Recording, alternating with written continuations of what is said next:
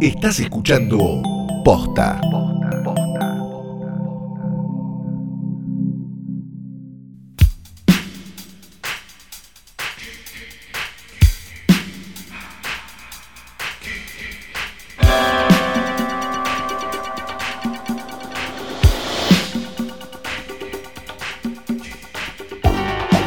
Noches, buenas tardes, buenos días o lo que sea que coincida con el momento específico en el que le diste play a esto, que es un nuevo, último, ultimísimo episodio de Hoy tras Noche. Mi nombre es Fiorella Sargenti. Yo soy Homero del Cine TVNet. Para ¿quién es, quién, quién es esa persona? No, es criminal que no lo sepas. Sigamos. ¿Quién es? Es un señor que escribía crítica de cine muy buena. Sí. Los 50, los 60, los 70, los 80 y los Acá, 90. Sí. en, el, en un diario. Uruguayo, claro. Ah. Escribía en el- ¿Y qué en- le pasó? Se murió, era grande. Ah, pero ahora está acá Sí. con nosotros. Sí, no, está acá con nosotros. Perfecto. Sí. Fabuloso. Eh, esto digo que puede llegar a ser el último episodio porque es un final de temporada. Exactamente. Este es Por nuestro lo final de temporada. Sí. Eh, y entraremos, bueno, en negociaciones, como, como dice. Ya saben esto, claro. Ya Como saben dice Lorena. Junco, reunido con mis abogados, este, y eh, haré todo lo posible para, para, para poder seguir. Pero bueno, qué sé yo. A veces No el tema de la guita es muy complicado. ¿no? Es muy complicado. En el último capítulo hablamos de nuestras películas favoritas de 2019. Hoy vamos a hablar de la década, porque acá no nos importa lo que piense la RAE. Que la década termina en no sé, 2021, De no sé cuánto. Entonces, Claro. eh, como para que la red se ponga mal. claro. El punto es que hubo hace unas semanas, esto, esto es con atraso, hoy tras noche con atraso, Sí. ¿no? Eh, hubo una, una captura en realidad que estuvo dando vueltas que era la de las 10 películas de Cahiers du Cinema, que era una cosa bastante graciosa porque era de un nivel de pretensión inentendible, donde votaban mejor película de la década una serie. Y yo como dándole toda Era la como, bueno, listo. No, sé, no, yo- no quedaba claro ya si se habían embrollado tanto ellos para quedarse para quedar como Ya cool, lo sabían, que ya ni sí. entendían un carajo de lo que estaban haciendo o qué. Pero daba la sensación de que era también un, un poco un intento desesperado de, de un medio que probablemente esté Acá muriendo, ¿no? estamos. Claro, diciendo acá estamos y tenemos todas estas novedades que capaz que en la época donde caía un cinema tenía algún tipo de representación, estoy hablando hace 40 años, Sí. era divertido, pero hoy quedaron como medio, no sé, no, no me daba tanta risa. Y un montón de gente indignada y un montón de gente diciendo no hay tal cosa y no hay tal otra, porque en general las, li- las listas de la década son eso, ¿no? Es gente quejándose Sí, de lo que no faltó pusieron. tal. Claro, exactamente. Eh, y generó un cierto, este, una cierta cantidad de cosas en el film Twitter, si es que existe, ¿no? Corazoncito. Sí, eh, y me dio risa. Y, pero sí es necesaria también, ¿no? La, la- la cobertura de la década, como para ver, bueno, estos 10 años que pasó. Sí, eh, un, un balance, sobre todo porque hay un montón de cosas que desde que empezó hoy tras noche venimos comentando y hablando. Y eh, de alguna manera un cierre de década, por más que no lo sea o lo sea bla, bla, bla, es lo que va a quedar en la historia. La historia del cine se súper habla de décadas Ajá. y la podemos, podemos ir definiéndola. Entonces, bueno, ahora, dentro de 25 años, ¿cómo se va a recordar esta década? Eh, me parece que está bueno hacer eso, además de elegir algunas de, de las películas que más nos gustaron de la década. ¿Te parece que es una de las décadas con más cambios en la industria del cine? Sí, sí y no, sí y no. Sí. O sea, es una de las con más cambios en la historia, en la historia, en la historia del cine, sí. Eh, Porque de 2000 a 2010 no pasó, no pasó un porongo. No, de 2000 a 2010 sí pasó mucho. sí, pero mí. digo, no hubo un cambio muy trascendental. Sí, ¿cómo que no? Pa- Para mí tantísimo no. Para mí fue el, para mí fue el comienzo de lo que terminó pasando. Claro, bueno, por eso, pero, Pero- es muy una de... Sí, pero, la- pero digamos, si analizamos. eh, Es la primera Señor de los Anillos versión extendida, como acá No, está, pero esta no, vez estoy, un no estoy hablando de eso, estoy hablando de otra cosa que vienen para que son como dos calles. Es como La Plata, viste que tenés una calle Sí. y una que va en diagonal. Bueno, perfecto. por una, por una calle vos tenés, sí, El Señor de los Anillos, uno, No, no, igual lo está usando de ejemplo. cosas. No, pero Sí, digo, pero no se me ocurre, digo, Harry Sí, Potter, no sé, la que quieras poner, la tenés yendo por acá, Sí. ¿sí? Y en diagonal, cortando semáforo, viene el 11 de septiembre y la corrección Sí. política. Pa, chocan Sí, en 2008 sí. y a partir de ahí es eso. Bueno, claro, sí. Bueno, eh, cuando ahora vamos a hablar un poco de, de la década del terror, de, en, en terror y para mí, bueno, no me quiero adelantar, pero tiene mucho que ver con el- la caída de las Torres Gemelas y demás, y, y eso lo, lo súper entiendo. Pero sí, quizás fue el anterior una década muy de preparar el guiso que ahora termina eh, apareciendo y eso hace que eh, esta parezca como más convulsionada que la anterior. Spielberg Desde venía. perdón, desde sí, lo tecnológico sí. sí. Y O sea, desde. lo tecnológico sí porque cambió la forma en la que se consumían las películas. Eh, a partir de, te diría, no sé, los últimos cinco, depende, digamos, en qué país lo estés escuchando, digo, pero por lo menos acá, antes, no sé, estrenabas una película en cinco salas y ibas a- tenías que ir a Cine Color a hacer cinco copias, este, 15 mil dólares abajo, largabas el estreno, digamos, y un montón de cosas que ahora ya no pasan.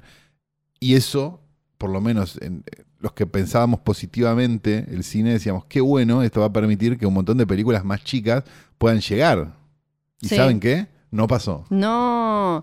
Bueno, eh, ahí eh, lo engancho con lo que venía diciendo Spielberg, que también, de- también dijo algo similar George Lucas y algo similar dijeron juntos. Esos dos que se callan ¿Qué? la boca.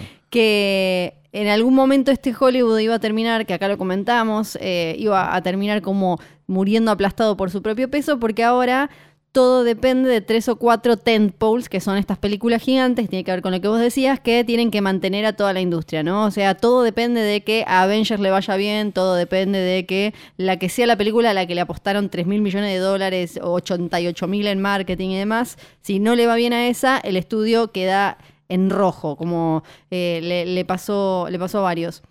Entonces lo que, lo que dice Spielberg es, a Hollywood le va a terminar pasando algo como la crisis financiera de 2008 o la de directamente la Gran Depresión, como que eh, Claro, el 29, sí, de claro. humo, humo, humo, humo, humo va a terminar eh, aplastándose sola. Pero aparte se van a terminar pegando el tiro en el pie en el fondo, porque si vos pensás que, no sé, con 300 millones de dólares haces 15 películas, sí, tenés 15 posibilidades de que te vaya bien, sí, que muchas veces las películas esas ganan mucho más de lo que invirtieron, versus jugarle a un solo número. Es ir, al- es ir al casino y decir todo el 12, claro. trum, y tirar. Uh.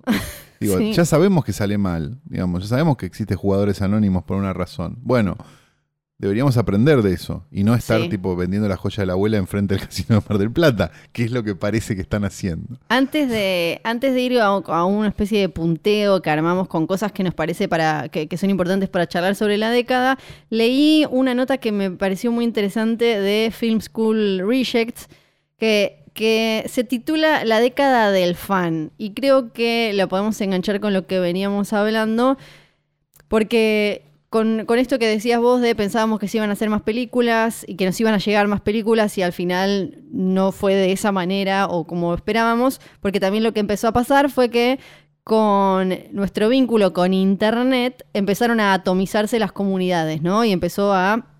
eh, eh, te- tenemos estas películas que tienen que apuntar a todo el mundo, pero a la vez como que las comunidades se fueron encontrando en Internet y se fue como generando esto de que ahora los estudios ya no tienen que esperar a la taquilla para ver qué opina la gente masivamente. Ahora tienen directamente Internet y han cambiado cosas en base a la reacción de un tráiler y demás. Comunidades, perdón, que a diferencia de otras épocas, son lo más mainstream que hay. Porque digo, vos antes tenías todas las comunidades Sí. de lo que sea, digo, seguramente estaría la comunidad de gente que disfrutaba de las películas de cárceles de mujeres, pero eran una parte muy minoritaria del negocio. Sí, Hoy por hoy, digamos, o sea, toda esta resistencia y este fandom y no sé qué, le está rezando a la Coca-Cola también. sí, sí, sí. Entonces hay algo como medio extraño Sí. de, de- de ese fandom y esa, esa defensa tan grande del fandom Sí. también. Sa- saliendo del fandom particular de, no sé, superhéroes y ese tipo de películas, eh, ta- también al aparecer como esta cultura del algoritmo en la que vivimos, eh, de que, que si, si Facebook cree que yo consumo tal cosa, solo me muestra eso y demás, y que nos vamos haciendo como este pequeño mundito. En la nota eh, dicen algo que me parece interesante. Separa, dice, en los 70 fue, fue una época en el cine de experimentación y libertad. En los 80 fue sobre high concept, ¿no? Tipo tiburón. Eh, lo que vino después de tiburón, Ideas. ¿no? Ideas, claro. Claro. Eh, los 90 fueron la década del indie, pero dice, a partir del nuevo, el nuevo siglo,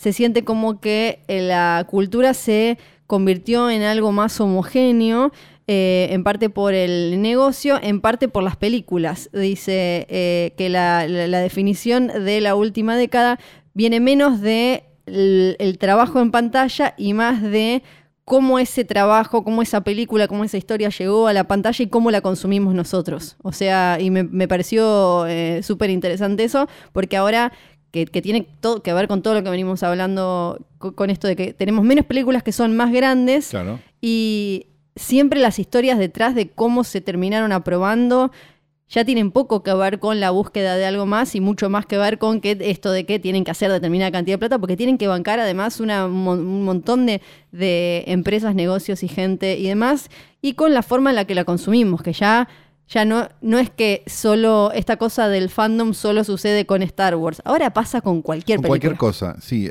Es extraño porque, porque, digamos, nadie está en contra de nada. Digo, vos metete en el culo lo que te quieras meter en el culo, Sí. pero déjame a mí meterme lo que yo quiero meterme en Sí. el culo. ¿Se entiende? Digo, sí, una situación donde ni me importa. O sea, querés eh, ver eso, velo. Estás en todo tu derecho. Ahora, ¿por qué todo lo demás no desaparece, digamos? Y, y es más que nada, me da la sensación de que es muy por un tema de, comodidad también. ¿Viste? Tiene como algo medio. Dale, boludo. O sea, nadie quiere tomar una decisión concreta. Esa es la sensación que da, o sea, desde afuera. O, o habiendo, eh, digamos, estado, no, no en cine, digo, pero sí en televisión, viendo cómo funcionan eh, este, determinadas corporaciones, te das cuenta que nadie quiere tomar ninguna decisión nunca. Entonces, eso solamente estanca y eso solamente hace que haya más de lo mismo todo el tiempo. Samuel Goldwyn creo que decía, dame, dame, en esa época, digo, que le decía a los guionistas, dame lo mismo pero distinto. Claro. Y, un po- y un poco ese, ese modelo de, de cine estudio también se pegó Sí. un tiro en el pie. Sí, sí, sí. Duró sí. más porque, bueno, había menos novedad, pero se terminó muriendo también por eso, porque terminaron comiéndose la cola ellos mismos. Eh, hablando del cambio de sistema y eso, y ya entrando como una especie de punteíto, es bastante simbólico que Netflix, como lo conocemos con la plataforma, haya salido en 2010, si no me acuerdo mal. Fue como Sí. eh, justo, o sea, antes venían con lo de Love Lo de los- el sí, coso, pero era no una qué. cosa de afuera, claro. Pero eh, con el streaming como lo conocemos fue en 2010 y la primera película fue Beasts of No Nation en 2015. Esa con. Y ahora, bueno, los tuvimos, ahora los tenemos en, en la temporada de premios con Historia de un matrimonio y el irlandés, el año pasado con Roma, y ahora ya se le sumó también Amazon, que dio un montón de películas. de- bueno, You Were Never Really Here era de Amazon. ¿Era de Amazon literal? Estoy, o, o Amazon, O Amazon la había la- comprado, o Sí. Cold War, Manchester by the Sea. Eh, digo, eh, el, el streaming, ahora tenemos como 10 mil millones de streaming, pero en realidad tan en cine tenemos solo Amazon y, y Netflix. Sí, y me parece que en algún punto ah, da la sensación de que Amazon está haciendo un trabajo más parecido al que podían hacer los estudios de los 70 Sí, que Netflix, que está claramente en línea con los estudios de ahora. sí, ¿no? sí. Da, da la sensación de que vo- vos abrís la plataforma. Está bien, Amazon necesita hoy por hoy que la gente se sume mucho más de lo que, de lo que se suman a Netflix, que ya es el default. Este, pero, pero da la sensación de que vos tenés como mayor variedad y mayor cosa nueva, bien, o vieja bien, en Amazon, sí. que en Netflix, que ya a esta altura prácticamente todas las, todas las miniaturas tienen el logo de Netflix. Sí, O sea, lo que ellos lograron venderte fue, bueno, te vas a suscribir a Hallmark Channel y no te vas a dar cuenta. sí, tal cual. Lo- Para mí, Netflix son unos cirujanos mega ninja hechiceros en vendernos cosas que no queremos y que no están buenas tampoco al final. Viste que de golpe, eh, o sea, sí, tenemos, acá hablamos de Dolema y películas que nos encantan. Sí. Pero son las excepciones. Acá No. no, hablamos de series, sino Eh. hablamos de, de las cantidades de gadorchas que la gente te dice. La vi porque, no sé, mi viejo me dice, no, vi Lucifer, una serie. ¿Por qué la viste? No, porque terminé House of Cards y Netflix me la puso ahí. Claro. Y las campañas de marketing que arman alrededor de las películas. eh, bueno, para mí, el irlandés le recontra remil sumó. Tienen algo además que, o historia de un matrimonio, una película que si llegaba al cine, la íbamos a ver tres personas. Y, y todo se convierte al, perdón, al estar en streaming y eso. Son muy buenos también manejando después los memes, los GIFs que vienen después con historia de un matrimonio pasó, con el irlandés pasó. Eh, eh, en eso son, eh, creo que por ahora son los mejores. No, de acuerdo, pero si nosotros nos, nos sentamos seriamente, no, no hice la cuenta, pero así de memoria, las películas de Amazon que produjo en el este año, ponele, Sí. del año pasado, bueno, 2019, ¿cuántas películas produjo y cuántas eran buenas? El ratio es bajísimo. Y el ratio te, te diría que es casi tan bajo o igual de bajo que, el- que los estudios. Sí. Porque digo, que, se sa- que sean buenas realmente, que digas, che, la puta, bien que se puso guita en esto. Yo puedo pensar en Hall the Dark, Sí. puedo pensar en, en el irlandés, en Historia de un matrimonio y.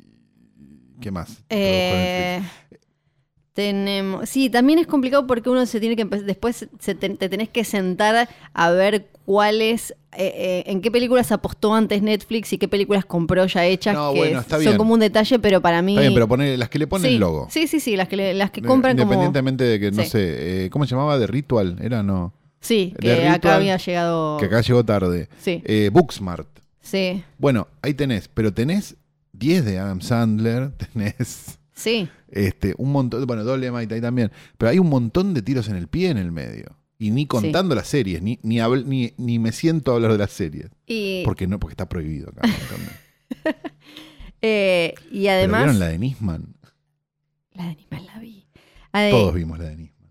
Además hay algo bastante formulero que, como decís vos, se parece bastante a, eh, a, a- a los estudios tradicionales. Si vos te fijás, por ejemplo, eh, tienen cositas locas como Hold the Dark, Annihilation y qué sé yo, pero después casi todas las películas duran menos de dos horas, o viste, tienen como un montón de cosas que tampoco es que están tirando plata para, haciendo, para hacer experimentos re locos. No, le tiran plata a unos que ya saben que va a salir Sí. bien. Digo, le tiran plata a Scorsese para que haga una cosa de 3 horas 40 y sí.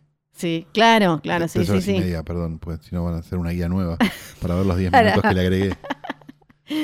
Eh, y yo leí algunos que em, destacaban de- del trabajo de Netflix y de, los streaming ahora, que no solo es bueno, a Scorsese nadie le daba la plata y se la terminó dando eh, Netflix, sino que antes lo que les pasaba, bueno, lo que de alguna manera le pasó a Scorsese, lo que le pasaba a directores era que un estudio le tenía que dar, le daba un montón de plata. Y si no le iba del todo bien, quedaba manchado, quedaba marcado, como El Rey de la Comedia, por ejemplo, que no fue un hit en cines, y medio que quedabas ahí como le pasó a todos, como uh, dando vueltas, y ya no, no, te, no te volvían a aceptar tan fácilmente, y ahí se iba cachitos de la libertad.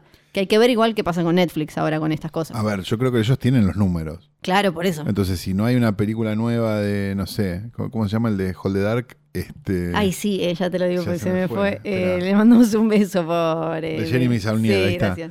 eh, quizás es porque no funcionó Sí. Hold the Dark. Y, y los números no esos que nos muestran que No, te no dicen los números que... de- para validar una película de Adam Sandler. Sí, no, los números, no, no. números. Las claro. de verdad, las de verdad, las de verdad.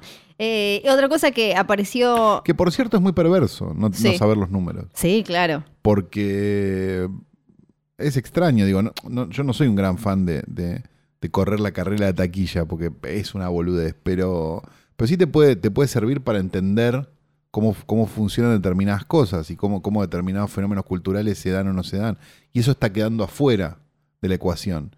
La verdad que es raro porque, porque seguramente gran parte del cine va a ir para ese lado Y no vamos a tener una noción Sí. real, a menos que ellos decidan, de cuál es el impacto cultural de lo que está pasando. Porque además ahora, si te corren con el... Ah, nosotros también medimos la conversación online. La conversación online no significa mucho porque, no, porque se muchas veces es negativa. Sí, y además muchas veces uno, algo se convierte se- en, en algo viral, en un meme, en mil memes, pero no lo viste. No, Hay mil claro. cosas que no vimos, que solo o compartimos o comentamos o lo que sea, o usamos el GIF y no lo vimos. Yo no sé cuánta gente vio eh, Irishman de la que quizás sí está haciendo chistes o jode o que con que dura más que Irishman y bla, bla, bla, que no es lo mismo. Entonces bueno, con ese es un- criterio, La Flor es, es una película de éxito para Netflix. Claro, está todo el mundo hablando, nadie la vio, Sí. pero está todo el mundo hablando, haciendo chistes. sí. Este, Hablando de Irishman, algo que también apareció en esta década y que en 2019 terminó como de explotar es el tema de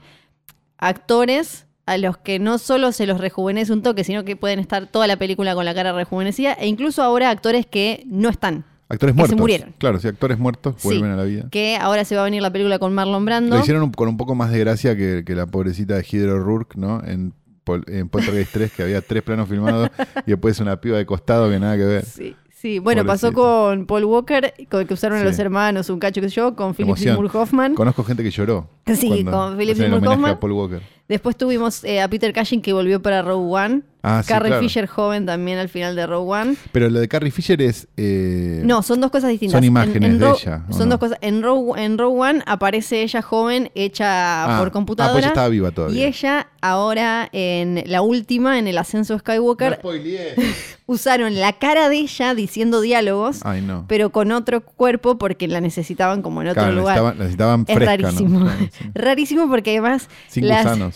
No quiero meter es una trampa acá, pero es muy gracioso. Solo te- algún día te voy a mostrar solo esa parte. Me parece una botonera, porque como a ella- les quedaron frases Ay, de no. ellas, es como que le dicen, Carrie, compraste el pan, y ella dice como, nunca confíes en un droide. Pero, pero, boluda, compraste el pan, no compraste no. el pan. El lado de la fuerza es muy poderoso, Ay, oscuro de la fuerza es muy poderoso. Sí, es medio raro. Es, Eh, es casi tan triste como el final de la serie de Tevez, que también me hiciste ver solo los últimos dos minutos para ver el pésimo croma que habían hecho.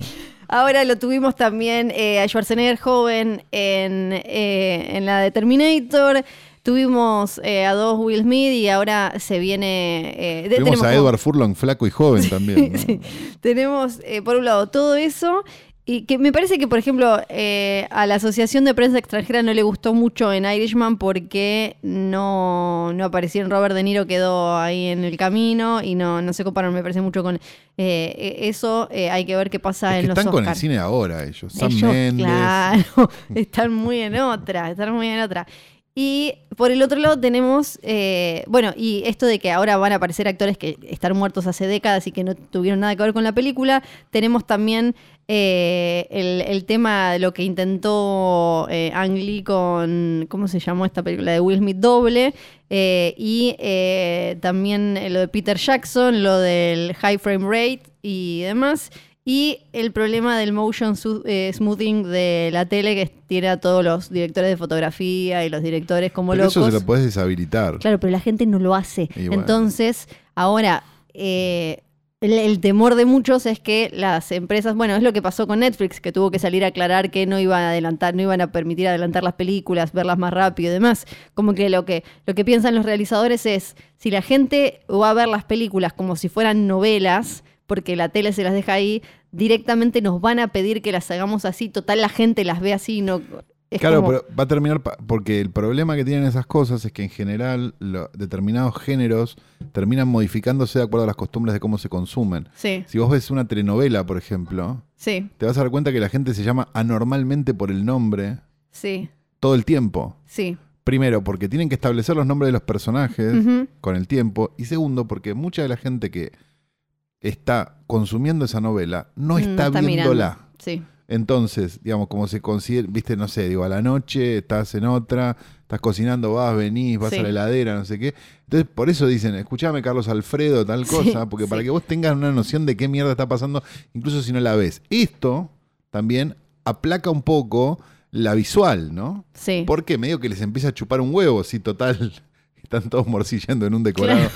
Con la luz toda plana. Entonces, eso puede terminar pasando un poco en las películas. Sí. Digo, porque pasó en casi cualquier audiovisual que, que se pudiera consumir de esa forma. Los programas de la tarde. Sí. El programa de la tarde vos lo podés tener prendido. Y una vez que estableciste cuál es la voz de Gómez Rinaldi, cuál es la voz de la Tauro, Sí. no hay que verlo. No. Claro, y si, y si lo único que nos importa de las películas eh, son los momentos que se pueden considerar spoiler, directamente tampoco nos va a importar cómo se ven. Exacto, Solo es un tengo que escuchar si se murió Claro. o si está embarazada. o- Pero eso, eso fue por culpa de las series y eso fue también por culpa de, que las películas, porque las series funcionaban, empezaron a hacer eso. Claro. Digo, esa noción de que en realidad no te importa nada de lo que pasa en el medio, lo único que te importa es lo que pasa dos minutos antes de que termine. Entonces que duren dos minutos. Sí, directamente se nació esta persona, tuvo un accidente, después se murió. ¿Cuánto dura la serie? 24 minutos. Sí. Son 12 sobresaltos, quedas como, uff, es como, ir Sí. como subirte a una montaña rusa. Pero bueno, capaz te ocupa menos tiempo, gastan menos. Podría estar bueno porque, digo, es lo que están haciendo. Y las películas son un poco eso también hoy, las películas de determinado consumo Sí. grande. La gente va a ver cuál es la sorpresa Claro, sí, sí, sí. y no cuál es la historia. Sí. Y eso es complicado, siempre, porque a la larga termina ganando la historia, siempre. ¿eh? Sí. Y por el otro lado tenemos películas como Tangerine o Unsane hechas Mm. con un celular que un poco vienen a mostrar A mostrar otras realidades. esto, a mostrar cómo se acuerdan que importaba cómo mostrábamos lo que mostrábamos. Tangerine más que Unsane, porque Sí. Unsane a mí me. Yo Tangerine la tengo en una, en una lista acá, pero me parece que, que Tangerine. Sí, obvio, la pueden haber filmado con una cámara buena, estamos de acuerdo, no es una película tampoco hecha con cinco pesos, pero hay una. Hay como una suma, hay como una idea, me parece, detrás de eso. Eh, me parece que Unsane y las de. Las de Soderbergh en general son más un pire y más un. Eh, lo hago Sí. así porque soy reganchero. Medio como los del dogma. Sí. Digamos, me parece que hay como una diferencia entre, bueno, esto realmente es increíble que lo hayan hecho con un celular, caso de Tangerine, digo, versus se, se encajetó y lo quiso hacer con un celular. Sí, que es como casi toda su carrera. Claro. Sí. Que es me- medio explicar la Sí. carrera de Soderbergh, que es muy buena, Sí, por cierto. pero de última a mí me gusta porque todo el tiempo está como, sí, como que quiere mostrar como, ah, también puedo hacer esto. Y también, a veces le sale, a veces es como, bueno. Bueno, las de Soderbergh se las metieron en el orto, en, en Netflix. ¿eh? Y un, pues poquito sí, se las metieron Yo me en el imagino orto. que deben haber esperado un poquito más de todo eso. Y, mm, Esa que eran dos escenas, ¿cuál era? la de High Flying Bird. Ah, Dos decorados, dos actores, dos escenas. No la vi, Por sí, Dios. no, o sea, estaba, era interesante, pero como el gesto, ¿no? La ignoré. También fue la década en la que Hollywood se puso, te, trató de empezar a mostrar mayor diversidad después de décadas de whitewashing y de poner a Al John negro hacer las gracias. a- claro, y a John Wayne haciendo de Gengis Khan y cualquier cosa, y a Marlon Brando haciendo de chino y todo eso. eh, a Flor no le molestó hasta este año. Ay, que no me molesta. Bueno, es que era como. eh, Medio como que empezó ah, el bardo con Ridley Scott, con Éxodo en 2014, cuando hace una película donde los egipcios se veían como Christian Bale, Sigourney Weaver y no me acuerdo quién más. Bueno, puede haber un egipcio que se Y parezca. cuando le preguntan, la re empeoró porque le dicen, chico, es raro, porque esto Cleopatra antes se hacía, pero ahora hay necesidad. Y él dice, yo esta película, si te la trataba de hacer con un protagonista que se llamaba, y esto es real, Muhammad No la iban a ver nadie. no me iban a dar la guita. Así que no lo, no, no lo hubiera podido hacer. La pregunta es, tampoco era necesario, Ridley, igual, ¿eh? Que tipo, Claro. no, del todo necesario no era que la hicieras.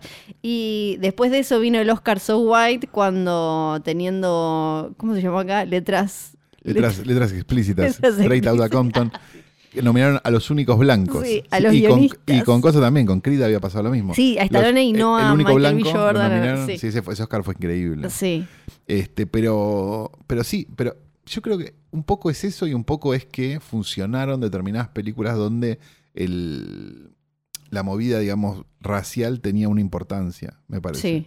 Parece que hay, hay dos cosas, acá de vuelta hay dos caminos corriendo en paralelo. No chocan esta vez, son, son dos calles de La Plata, calle perfecto. calle, no es diagonal. Eh, uno es, uh, funcionó Get Out, uh, eh, sumado al Oscar Soy Sí. White, ¿no? Te lleva a un lugar muy claro. Te lleva a Ma, te lleva a As, te Sí. lleva, bueno, un montón. Este, y por el otro, me parece que está también esa idea de que hay un público muy grande, oriental sobre todo por ahora, seguramente Sí. después descubran que los latinos también consumen películas y hagan lo mismo, este, que salen a, salen a, a usar, digamos, desde, desde Estados Unidos, digo, el caso de Farewell, digo, o ese tipo de películas, o Crazy Rich Asians, digo, son películas que están hechas con ese fin, Sí, y que y no, y que no llegan a conquistar a todos los públicos, como sí pasa a, a veces con algunas películas de negros, digamos. El, hay, hay, una, hay una cuestión ahí. Pero es mucho, es la diferencia es la, la de la dignidad de, de Farewell y Crazy Rich Asians con meto una escena en Día de la Independencia 2 donde van a China y hay un No, personaje claro. chino que aparece dos segundos. Claro, pero como- eso hace que la película en China. Sí, sí, sí, claro. Que, que ese es otro de los grandes temas también de la década, la necesidad de ganarle a China, eh, agarrar el público chino, censurar una película para que se pueda pro- eh, pasar en, el, en, en la industria china, que, que ellos no se conviertan en el nuevo Hollywood eh, más grande. O sea, toda esa competencia estuvo en, en toda la década. Y también para mí en esta, en las calles que decías, los negros se hincharon las bolas, por favor. Era como cantidad de películas tipo, Claro. con gente talentosa, con buenas historias, todo era Pero como venían que teniendo un comer. montón de películas buenas hace mil años. Sí, sí, sí, O sea, claro, ese pero- es el punto. Sí, pero digo, se hincharon la bola de ellos tener que comerse la cantidad de rubiecitos pánfilos que pasaron y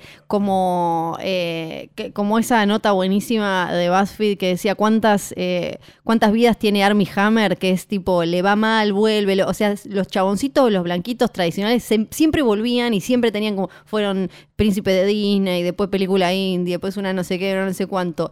Ahora, a una película con un negro, le digo, ah, no, es que son solo para negros las películas de negro. No, hubo durante muchos años, no voy a dar el nombre, pero hubo durante Sí. muchos años una noción en la distribución de películas argentina que se repetía casi como un mantra, que es película de negro no funciona. lo, lo escuché, lo escuché. Y era algo que se, que se consideraba como una ley, po- porque alguno se habrá clavado con algo Sí, hace sí. 40 años y duró un montón de tiempo. De no, no, la gente no quiere ver negros. Era como el, concepto Sí. ese. Y no se estrenaba No, nada. te llegaba directo a video. Iba directo a video. Sí. Hubo muy pocas cosas. En los, no- cuando en los 90 hubo un reflote, digamos, del. Se podía llamar el Neola Exploitation, Sí. ¿no? Con, este, no sé, Boys in the Hood y esas películas. Este, muy complicado que llegaran. Te diría que llegaban las de Spike Lee y alguna cosita más, pero no. Iban muy. Era, Sí, era era como más que de verlas en video que La de cuota otra cosa. era Eddie Murphy. Claro, ¿Quién pero Eddie? Murphy, pero Eddie Murphy en ese momento no hacía productos. No, no, hacía Eran productos eso, sí, sí. blancos. Claro, pero era, digo, como ahí ya habían saldado la, la cuota de. Claro. ya está, listo, Claro, no puede entrar no, más no. nada. Y bueno, y los directores mexicanos también, en, en- como en esa especie de diversidad o diversidad que Hollywood terminó teniendo que comerse o algo, terminaron convirtiéndose en algo ya normal para Hollywood. Como que los mexicanos están ahí, los aceptaron, están. Claro, pero los no lo saben pronunciar En la medida ellos. en la que hagan películas para ellos. Sí, sí, claro. digamos, porque está bien, Roma puede ser una anomalía, digo, pero mayormente, digo, Iñárritu no, no, no fue justamente un, este, un hombre que, que fue a, a clavar una bandera de Pancho Villa. No, lo, hizo películas con Brad Pitt y con Sandra Claro, y claro. con Michael Keaton Claro. y con sí, Leonardo DiCaprio. Entonces, todo bien, sí, le Sí. dejaron Roma porque, bueno, qué sé yo, una te dejamos, pero, pero Sí. mayormente es eso, lo mismo pasa con, ¿cómo se llama el otro? Que también, Del sus no películas. con Cuarón, con Cuarón, Sí. claro, es eso. Sandra. Bullock. Claro. Sí, sí, sí. Eh, y eh, ¿Cuál es el de Roma, Cuarón o Iñárritu? El de Roma es Cuarón. Ah, perfecto. Bueno, pero es lo mismo. es el- Se me mezclan, son una mierda los dos. Me parecían horribles las películas. Me parecían horribles las películas que hacían en México, me parecen horribles las películas que hacían en Estados Claro. Unidos. ¿Qué querés que te diga? Guillermo del Toro es el que te puede gustar un poco más. Un ¿o poco no? más, pero claro, sí. Le tenés porque, porque género, Pero es medio el, es el Tim Burton de ahora, ¿no? No, para mí es otra cosa. Soy triste, soy triste. No está triste. Y tiene una gran casa, que casi se le incendia, pero no, No. en los fuegos. Y después tenemos... Murieron dos latinos, ¿no? Que trabajaban para él. No, en No, serio, no, mentira, lindo, no manches el el nombre chiste. del toro. Eh, Acuarón y Iñárritu, bueno, sé lo que quieras. Después tenemos eh, las mujeres que eh, también Hollywood empezó a mirar como, ah, pueden hacer otras cosas Claro. también. Apareció la caída de Harvey Weinstein. Vos tenías una prima que era vestuarista, sí, decirle que venga. Sí, te juro que esta vez no le tocan el culo. Me Too, Time's Up, ahora lo de 50 y 50 para que haya más paridad, eh, para que haya igualdad de, de platita y no haya subrepresentación y eso. Igual esto lo vamos a ver de acá un montón de tiempo. Claro, porque vos tenés que pensar que es una industria que si vos la, te pones a analizarla desde el punto de vista de la historia, son muy pocas Sí. las mujeres. Al principio no, que esto es lo, esto es súper interesante, digo. Sí. Cuando el cine era mudo y qué sé yo, había un montón de directoras mujeres. Después, Sí. no. Es que, es que, claro, tal cual, porque ahí se entra toda la, la cuestión recompleja de por qué la gente elige estudiar o el oficio que elige, la- la- cómo te condiciona el ambiente y eso. Y cuantas menos minas ves o menos gente que se parezca a vos ves, que lo mismo pasa para directores negros, o sea que también Claro. son súper pocos los que fueron nominados y todo. Es como, cuanta menos gente que se parece a vos ves haciendo determinadas cosas, más te queda la idea de, ah, yo esto no, se, no lo hago yo. Que, y, y súper pasa, por ejemplo, ahora en los Golden Globes ganó la compositora de Joker y la imagen era rarísima, ver a alguien por el score y que fuera una mina, porque siempre son... Son todos chabones, Sí. pero no, no, no es porque, porque después lo que te dicen es como, ah, debe ser que no hay tan buenas. Y no, viene porque Porque no hay, claro. porque no hay, porque en- creciste pensando que no podías hacer eso, entonces ni siquiera tenías el chip de, ah, yo puedo tratar, me puedo animar, y después las 10.000 cosas que pasan en el medio entre que decidís eh, que sea tu trabajo, estudiar o lo que sea, y las oportunidades. Claro, ¿y, cuán- y cuánto tiempo va a tardar ese Tal cual. 50-50 en, en terminar estando legislado de alguna manera? O, o por lo menos, no, no sé si legislado de hecho, pero sí en, en la práctica. Que, sí, de, ah, que bueno, termine y que termine siendo algo orgánico y ni hablar en cosas como en, en las cuestiones más técnicas como en fotografía que está más considerado como ah si la mina no puede cargar la cámara de no sé cuántos kilos no no va a poder las y después, cámaras ya no pesan tanto tampoco. después aparece Morrison embarazada manejando lo que sea No, te- pero aparte hay una cosa que, que es como, como medio extraña, que es, deberían tratar de que sea lo más orgánico posible, porque ya vimos en Hollywood un montón de veces cómo Sí. funciona de mal cuando dicen tenemos que poner un negro o tenemos que poner Sí, tal sí. cosa. Sale como el orto. Termina siendo un, un gag en sí mismo, digamos. Sí. Termina siendo una, como un tropo ridículo que no, que, que no funciona. Este, así que estaría bueno que, que- que sea como más este, orgánico, definitivamente. Sí, yo creo que cuanto más se, se- se vea, que lo, lo que sí, la, la que genera la diversidad es eso, de que cuanto más se vea que gente de, de distintos lugares, con distintas apariencias, puede hacer las mismas cosas, más inspira a los de afuera, porque un montón de veces cuando escuchás las historias es porque vieron a, ah, se podía, no sé, hablas con eh, actores afroamericanos eh, un poco más grandes y te mencionan a Sidney, Sidney Poitier. Sidney Poitier y después te mencionan Sidney Poitier era el único negro. era el único, Hollywood. claro. Y, pero era incluso como Rey Charol acá en, en Argentina. Ahora- Era el único negro de la televisión. ahora tienen más, pero y después te mencionaban a Denzel Washington, ahora ya está, pero y así también eh, con, con las minas o con la comunidad LGBT y, y demás. Eso porque, pasa está- porque vos ves en cines del mundo que está bastante más abierto. Sí. Está bien, igual, obviamente hay menos. Pero, pero digo, pues si vos ves, no sé, si te pones a analizar estrenos argentinos, Sí, tal cual. vos tenés bastante paridad. O sea, no Sí. tenés una paridad del 50 y 50, pero tenés una paridad mucho más grande de la que tenés en, en- en Estados Unidos, Sí. sin duda. Donde ni siquiera, sí, el- con la- las películas, ponele de superhéroes, esas que son de, de fábrica de chorizos, ni siquiera ahí hay eh, algo cercano a paridad.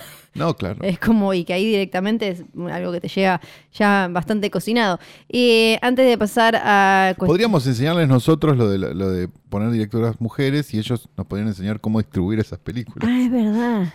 Podríamos es verdad. hacer un intercambio de favores. Tengo un par Y de así lograr que el cine argentino se vea. Antes de, de que Calu meta un poco más lo suyo. Eh, hay como una especie, ¿no? De extensión o nuevo Mumblecore que, que sí logró aparecer entre tanto tanque y Temple y demás en ¿A esta década. el nuevo Mumblecore? No sé. No, digo, nuevo Mumblecore lo, acabo- lo No, acabo de poner como, claro, Greta, pero también eh, Joe Swamberg, eh, como actores tipo Adam Driver, eh, Pero venían Dunham. del Mumblecore. Sí, sí, sí, pero como que- Schwarzenegger sobre todo. Claro, pero viste como me parece que en esta, que, que son de los que más se beneficiaron con el streaming y que ahora sus películas le puedan llegar a más gente sin que te la tenga que recomendar un amigo o la tengas que esperar en ISAT o algo así. El Mumblecore era, yo me lo acuerdo, Yo me, yo me lo acuerdo del Mumblecore. Era como un cine de los 90 pasado de tiempo que era mucho más interesante hablar de él que verlo. Sí, Eran aburridas las películas. sí. Yo me acuerdo Para mí haber se visto perfeccionaron. Varias mí cosas y eran muy aburridas. Y lo que se y había cosas que se consideraban Mumblecore que no eran ni en pedo. Descuidan de Whale de, de, de Baumbach. Es Sí. una película Sí. independiente. No es Mumblecore.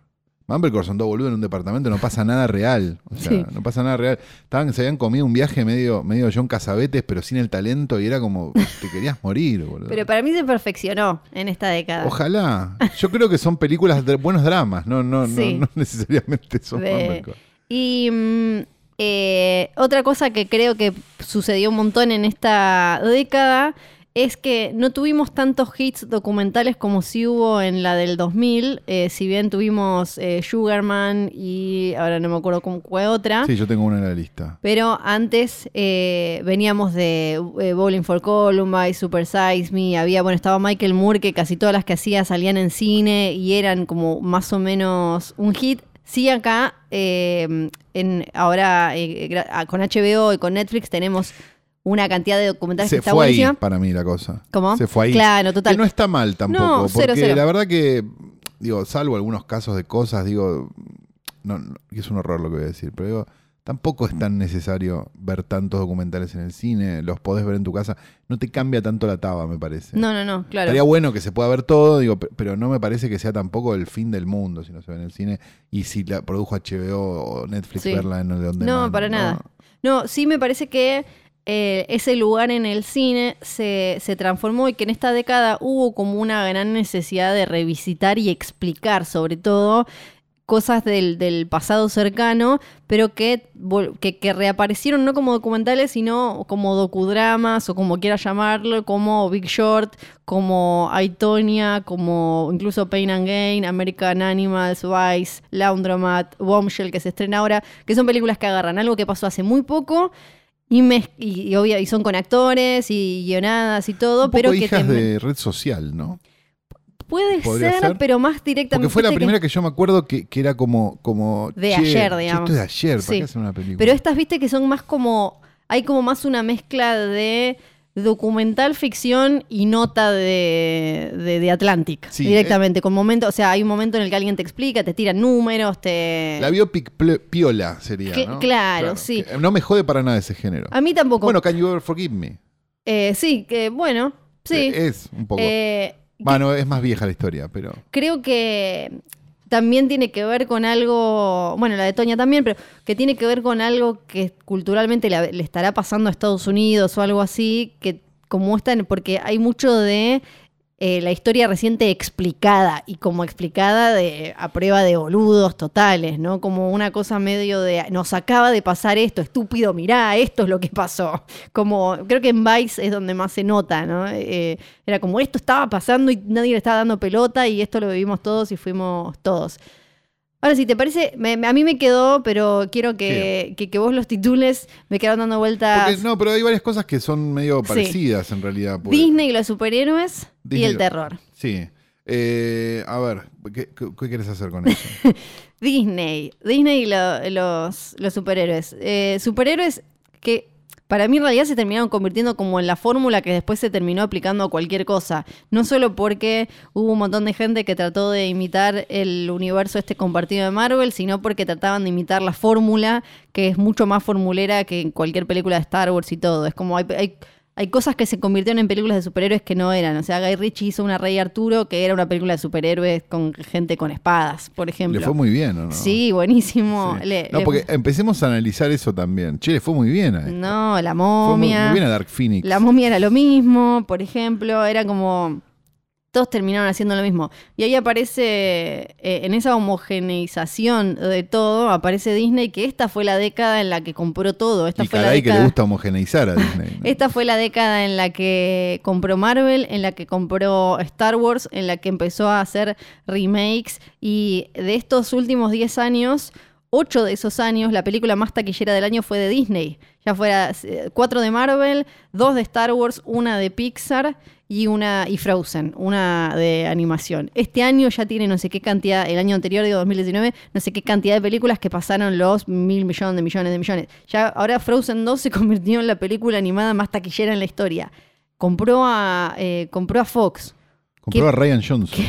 Sí, compró, compró a, no sé, no sé qué. Acá ya igual lo hablamos un montón. Igual no sé Disney si históricamente más. es más fan de la eugenesia que de la homogeneización, ¿no? Digamos, un chiste de nazis. Búsquenlo, busquen eugenesia en Google y diviértanse. No sé si querés decirte, no, si te quedó algo por decir ya eso. lo Para dijimos mí- la semana claro, pasada, hablamos mucho de Disney la semana pasada, sí. Eh, a ver, mm, no, no, a ver, estoy viendo la lista que tengo acá. Eh, como cosa mala de la década, me parece que lo único que nos quedó por hablar, pero, pero muy por abajo, muy por arriba, digo, es como la noción de, de cómo, de cómo ya nadie coge en las películas. Sí. Y de cómo solamente la gente coge si es como parte de un evento.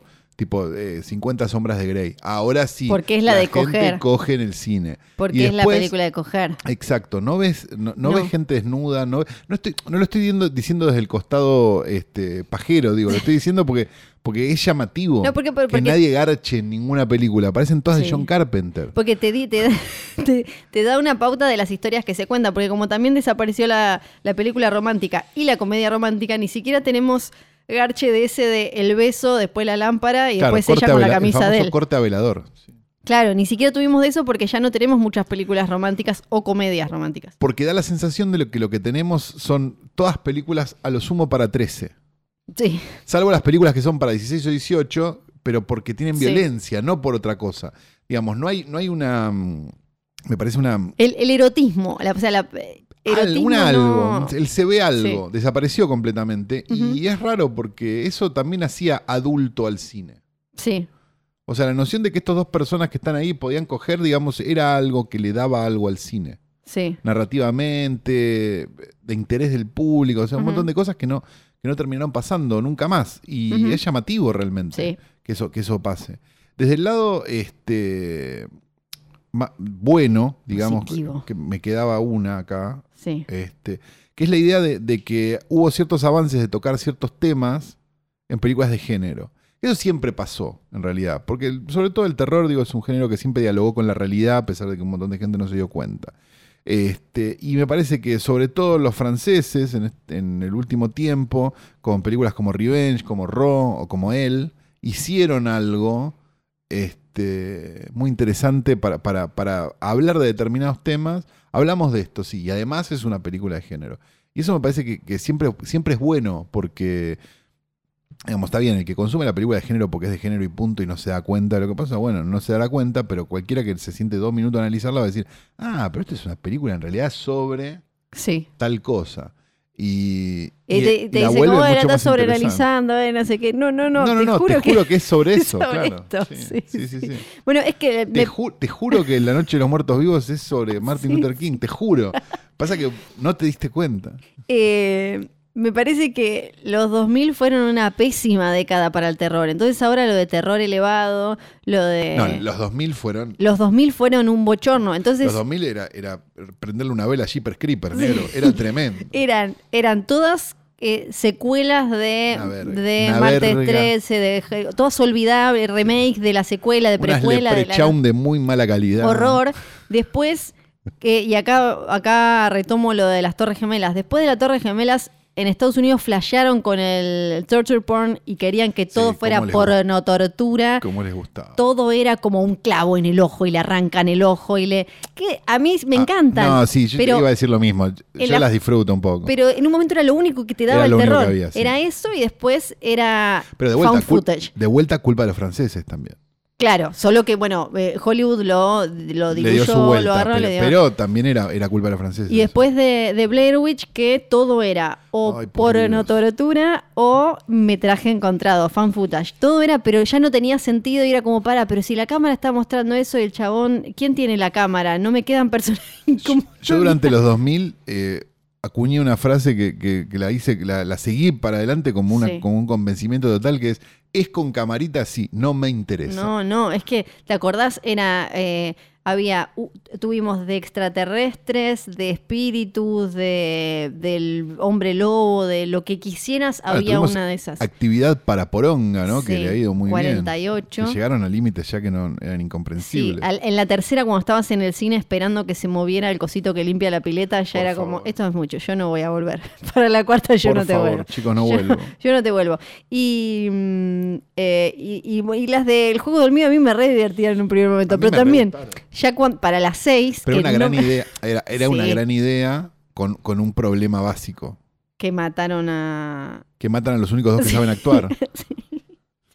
Entonces a partir de ahí tenías al extra que hacía de muerto como protagonista de una Sí. saga. Sí. Y yo creo que, ¿cuál fue la última? Eh, Jigsaw fue la última. Ya era, la precuela, era, ¿no? Sí, pero ya era, esta gente no, Sí. esta gente no está actuando. No. O sea, esto es increíble, lo mal hecho que está todo, pero tenían su llave. La qué 1 sé yo. sigue La para mí, se super mantiene. Después lo que fue pasando fue que nos, nos- nos estamos yendo un poco de tema, pero es que No. además la historia no se acordaba así, no se, no se recordaba No, a sí misma. No, era no, no, como, no ¿pero estaban en pasó? condiciones ni de hacer un flashback. No. Porque era como, no, rompemos todos, hacemos un flashback. Sí, sí. Era, era cualquier Entonces cosa. todo lo que viniera después tenía que ser mejor. Y justo de lo que vino después fue particularmente bueno. Tuvimos eh, Babadook, tuvimos, bueno, a Blumhouse dándonos alguna bastantes porquerías Bueno, también porque para claro. y tiene y tiene varias pero con un montón de joyitas súper destacables tuvimos It Follows eh, The Witch, A Quiet Place, Raw, o sea... Sí, no, no, no, estamos bien. Lo que se vino fue mejor. Estamos bien. Y también hubo una cosa muy graciosa que pasó y que la vamos a recordar siempre, que es que un montón de gente que nunca le había interesado el género, de repente lo, lo quiso prestigiar. Sí. Y fue muy gracioso. ¿Cómo? No, digo desde la crítica o desde Sí. ciertos lugares de la crítica que dicen, no, bueno, Ahora, el este sí. post-horror. Claro. No, no, no, es una película de terror, igual que todas. Lo que pasa que ah, vos llegaste ahora. Elevated horror y o post-horror Claro, es muy y le querés encontrar algo para no sentirte mal. Sí, sí, sí. y se convirtió en algo. El post-horror a mí me, me da mucha risa. Sí. Como, no, esto no es una película. Es igual, boludo. Sí, bueno, como eh, ahora pasó incluso a- hace unos meses con Midsommar, como no, bueno, no es una película de terror, porque terror, terror no te da, ah, es como una comedia ¿Qué romántica con Julia Roberts. Claro, ¿qué es concretamente? Es una, porque si no nos queda que terror es actividad paranormal, Yo- y, y el sobresalto y el gato que sale atrás de la cortina. Yo me propuse hace un tiempo, y este año, viste, estas boludeces de principio de año, me lo voy a proponer al Sí. 100%, que es cuando alguien dice, este, la película ahí, más o menos, yo le, le- como única respuesta voy a dar, ¿y vos qué hubieras hecho? Bien, Porque es muy fácil sí. decir, no, bueno, medio flow, le sobra media hora. ¿Dónde le sobra media hora? ¿Viste? Vamos, sentémonos. Sentémonos, contá- contame todas tus ideas. el floor's Porque- cat. Claro, de- porque ahí es como. ahí es mejor siempre. Sí. No hay argumentos en general. Sí, sí, sí, sé que... eh, ¿Qué más nos quedó por charlar? No, y nos quedan un montón de películas para recomendar. Sí, claro, vamos. 15 puestos cada uno. Yo no las tengo ordenadas, ¿tenemos que ordenarlas? No, yo más o menos. Yo creo que las tengo ordenadas, pero no, no es necesario. Bueno, yo las mías van sin orden. Las de Flor van sin orden, Sí. es su regla. Flor, Ajá. 15 sin orden. Sí, sí. Yo 15 con orden, como la otra vez. Que en la mitad de la grabación. Flor se quería cortar los huevos porque no había podido poner la favorita porque se pisaba con su propia regla. No, no me quería. Mentira, yo esa la mantengo siempre hace años. Desde 2011 lo hago así. Ah, ni idea. No ¿Viste? sé, no te conozco. Ah. Bueno, eh, ¿quién empieza? Empieza Flor. Empieza Flor. Bueno, esta te va a encantar. Para mí, una de las películas de la década es, sin dudas, Boyhood. De 2014. Yo no sé cómo no te está parando y te está yendo. No, está bien. Bien. no. Richard Linklater, a mí yo ya sé, el truquito ya se había usado, el no sé qué, no sé No cuánto. todos llegamos a Truffaut, Flor. Pero me sigue, me sigue pareciendo, me sigue pareciendo potente, bien hecha, eh, que, que. ¿No te aburre?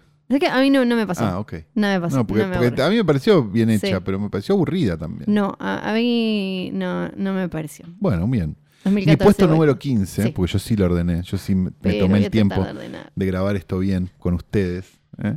es este Green Room de Jeremy Solnier. Ah, muy bien. Yo le iba a poner, pero dije, esta la voy a poner. Porque iba a poner una de Solnier, podía haber puesto cualquiera en realidad, podía haber puesto Blue Ruin también que me gustó mucho, y, o, o, o Hold the Dark o lo que sea. Esta es la intermedia, vamos, a- vamos con esta. Eh, y me gusta mucho, me gusta mucho Solnier eh, como esa mala onda que también me pasa con Craig Saller, digo, que, te que gusta, hablamos. te gusta, sí. Me gusta esa, esa, esa sordidez medio, medio, medio como apática que tiene, como, ¡ay, Dios mío, este mundo de mierda! Otro día Sí. más. Eh, y, y lo transmite muy bien en sus películas. Y la verdad que Green Room es, además de todo, una gran, un gran thriller de encierro y un montón de cosas y de supervivencia y tal. Que creo que no, no- no se me ocurre a nadie que no le guste. Esta Y película. mejor uso de Patrick Stewart eh, Sí, claro. desde, sí, no claro. sé. Los perritos. Sí. Ay, los perritos. Y la trincheta. No, la trincheta. no. Hace poco la volví a ver. Um, eh, ahora entonces yo te tiro Luz de Luna. Moonlight. Ah, sí, no la tengo en mi lista, Muy bien. pero muy meritoria. Sí, me Me aburre parece un que. poco. eh, esta, en esta te digo. Me sí, aburre un poco. eso a mí me aburrió un poco. Un poquito me pero aburrió. un poquito me aburrió. Pero me, me parece que justo hoy que hablábamos de el Hollywood descubriendo como el, el cine afroamericano y demás. Luz de Luna que terminó ganando como mejor película. Aparte no la doble, Claro, por eso. pues doble minoría. Luz Sí, y creo que ha- habla, maneja súper bien dos temas. eh, el tema racial y el tema de, de la sexualidad y la masculinidad tóxica de manera súper bien sentida. Además, eh, no se queda en eso y creo que Jenkins en su- es un gran director, así que, que no se queda solo como en el truquito de los temas y por eso la puse. En, en palabras de Luis Ventura, todo lo que es el tema de los negros y los homosexuales. Claro, esta todo lo que claro. es. Sí. Mi puesto número 14, que sí me preocupé en ordenar, Ay, Es- no. es Victoria, una película alemana de 2015 de Sebastian Schipper. Una noche eh, de una chica que se junta con un grupo, empiezan a dar unas vueltas y empiezan a pasar un montón de cosas, contada en un plano secuencia increíble que vale muchísimo la pena si no la vieron. Quizás se les pasó, tiene unos añitos ya. Creo que se llegó a estrenar incluso la película. Me parece que sí, pero de pero no como le que- fue muy bien, Mm. este, porque estaba en los torrents Sí. 5.000 años. Eh, y es una linda proeza técnica y además es, es una película muy tensa y muy interesante. Eh, así que nada, ese es mi puesto número 14. ¿no? Véanla, más que nada. Mi puesto número 14, mientras las ordeno, mientras lo voy diciendo, es Lady Bird. Una película que Ah. fui, fui valorando más con el tiempo. Así que Lady Bird quizás también en un primer momento no, mm, no, no sé por qué, no valoré tanto cómo estaba desarrollado el vínculo de madre-hija, cuando por favor, Por madre-hija. favor, Flor. Lo único que haces es eso. Exactamente, pero con el tiempo sí y mm, de aparte es como una coming of age, pero con una, una mina, algo que es ridículo que tengamos que señalar, pero así como la semana pasada hablábamos de Booksmart, es como también un poco contar como, viste, que a las chicas también crecen y les pasan más cosas que Hicieron una menstruar. película de la menstruación. claro. Claro, claro. Y me parece que ellas dos están, eh, tienen una química, una dinámica y los diálogos son increíbles. La valoré mucho más con el pasar del tiempo. Así que Lady Bird. Mi puesto número 13 es The Guest de Adam Wingard. Sí. Por ser un montón de cosas, pero sobre todo por ser la película que tiene el giro más deforme sobre la faz de la Tierra de una película en la historia, me animaría a decir. Y es divertidísima. Es que no me acuerdo. Ay, no, no lo vamos a spoilear. No lo vamos a spoilear No. porque si alguien no la vio, debería Ah, correr a verla. Y además la banda de sonido. La banda de sonido, Sí. o sea, todo. Pero lo que empieza como una cosa que decís, ah, bueno, va a ser esto, y de repente es maravillosa. Sinceramente, es maravillosa de Guest 2014, Adam Wingard. Corran a verla si no la vieron. Igual si están escuchando esto, yo creo que ya la vieron. Ya la vieron, Sí, me parece, sí. ¿no? Eh, a ver qué me quedó en el próximo Flor. puesto. Ah, esta te va a encantar. Spider-Man, eh, un nuevo universo. Into the No, Spider-Verse. no sé qué es. Porque ¿Es la animada? Es la animada. Pero No veo dibujitos. eh, yo me, es la única, eh, es la única dibujita que metí porque creo que muestra cómo puedes agarrar una, algo que ahora, una propiedad intelectual conocida, una marca, que es lo que busca Ho- Hollywood todo el tiempo, ¿Cómo y hacer términos? y hacer algo que, que sea, que se sienta genuino, nuevo, súper vibrante y que te hace sentir como, fa, pará, esto, esto es otra cosa, la animación es una locura, pero no se queda en eso, la historia de los personajes están súper bien desarrollados y mostraron también, otra vez de nuevo con la representación, mostraron un pibito que no, no es Miles Morales, no es Peter Parker, que tiene, eh, es mi- mitad latino, mitad afroamericano, y no es un tema en ningún momento lo, lo racial ni nada, simplemente muestra Brooklyn o Queens, no me acuerdo dónde pingo es él. eh, de, Eso es racista. es que no me acuerdo porque él es de otro lado, que no, no es como Peter Parker. ¿no? Luciano- acá tengo a Luciano Manchero, no, no se acuerda. No se es, de algún lado, es de algún lado. Está con la de esta semana, Luciano. Así que. Spider-Man, un nuevo universo, está, aparece ahí en mi puesto número ca- 13. 12, 12. Creo. No sé, no Sí, sabemos eso. números. Eh, Va a pasar como la otra vez, nos vamos a perder. Ay, ¿no? sí. Mi puesto número 12 es El Club de Pablo Larraín, película de 2015. La feliz historia de una casa perdida en el medio de la nada donde van a parar todos los curas pedófilos de la iglesia chilena. Bien. Y una especie de, si querés, reality show de esta gente que debería estar presa pero está protegida. Es probablemente una de las películas más mala onda que vas a ver en tu vida. Ya los primeros cinco minutos, si te los aguantás, Sí. vas a ver una gran película y si no te los aguantás, también tenés razón. Este. nada, creo que la hemos recomendado varias veces esta película por acá. Sí. Este, así que quizás ya la vieron todos. Y si los que no la vieron, porque llegaron tarde o porque están escuchando esto por primera vez, hola, bienvenido. El Club de Pablo Larraín 2015, mi puesto número 12. Mi puesto número. Ay, se ve que me voy a olvidar todo lo que estoy tratando de anotar. Mi puesto Once. número 11 es El Hilo Fantasma. ¿Es la de Vicuña? Es la- ya la Phantom Thread, la entre signos de pregunta, última película de Daniel Day-Lewis, no lo sabemos, de Paul Thomas Phoenix. Anderson. ¿Cómo? Cierto, es verdad, sí, te pido mil disculpas. Eh, me, me parece brillante. No venía disfrutando tanto, lo admito, el cine de Paul Thomas Anderson. Eh, Inherent Estaba, Vice estaba difícil. No, estaba, estaba- no estaba en- compré. estaba en territorio Malik, ¿no? Pero con, sí, tal cual. Pero con el hilo fantasma se acercó a una cosa que lo comentamos acá largo y tendido, más Hitchcockiana y con un desarrollo psicológico y también súper venenoso, que, que está buenísimo de sus personajes. Me parece espectacular el hilo fantasma. Mi puesto número 11, 11, sí. ok, es The Wailing de Hong Jin Na. Esa es la de ahora es cuando. es la de la peste. Sí. Perfecto, me acordé. Una película coreana maravillosa, como todas las películas de este director, Sí. son todas buenas. Iba a poner una y puse The Wailing solo para que te enojes, Flor. Ay, no. Podría haber puesto cualquiera de las otras. Este, increíble. De, de una, de una mm, de un tamaño inentendible. Es medio lo que pasa con Parasite. Parasite es un poco más chica en comparación, me parece, con que a The Wailing. The Wailing es una película que vos la ves y decís, yo no puedo creer que esta película la hayan filmado. Eh, es por eso y porque la onda ahora son los coreanos, ¿no? Este, que la ponemos en esta Claro, lista. claro. Porque si poníamos Parasite quedamos como unos giles, ¿no? Sí, no. O no ¿Quién, sé. quién va a poner un Hill? Se lo pondría Parasite en esta. en mi puesto número 10, Hell or High Water, que acá, Ah, eran muy lindas. que acá le habían puesto. ¿Cómo era? Nunca jamás, no sé. Algo de los débiles. Eh, Sin no, lugar para los débiles, no, un nombre así. Sin nada que perder. Sin nada que perder. no Por sé, favor. no sé. Este, esta especie de neo-western sucio, también como triste, oscuro, que eh, empezó a aparecer, em, creo que me- medio al principio de la década, a pesar de que esta es de 2016, Por ahí si no anda, sí, sí, 2016, me, y, y toda la bajada que tiene de clase y, y con, con respecto al acceso a educación y lo que se hereda, me parece mm, muy...